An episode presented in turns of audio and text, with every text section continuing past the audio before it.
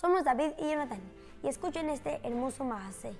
Después de la Segunda Guerra Mundial, muchos Yehudim se fueron a vivir a Europa y el Rebbe de Sekulener vivía en Rusia.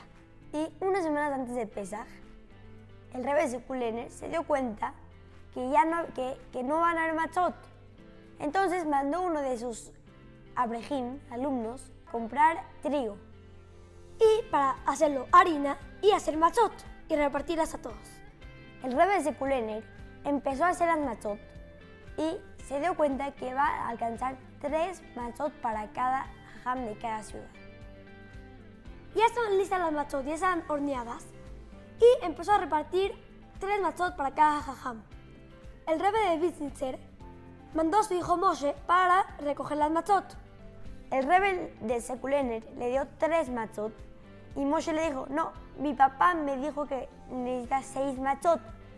Dijo, pero no, yo le estoy dando a cada persona tres machot. Le dijo Moshe, yo tengo una mitzvah de Kibud Abaim, necesita cumplirla. Mi papá me dijo seis, por favor deme seis. Y el Rebbe de pues, le tuvo que dar otras tres y ya. Era Pesach, tocaron la puerta de la casa del Rebbe de Sekulener. ¿Y quién era? Moshe, con tres machot.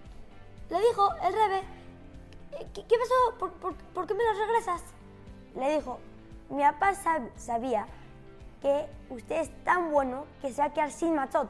Entonces mi papá le guardó tres machot para que usted tenga machot en Pesach. Y por eso le pedimos seis, para darle tres. El Rebbe de Sekulener no podía creer lo que le había dicho Moshe. En verdad, ya había repartido todas las machot a todos y no había guardado para él.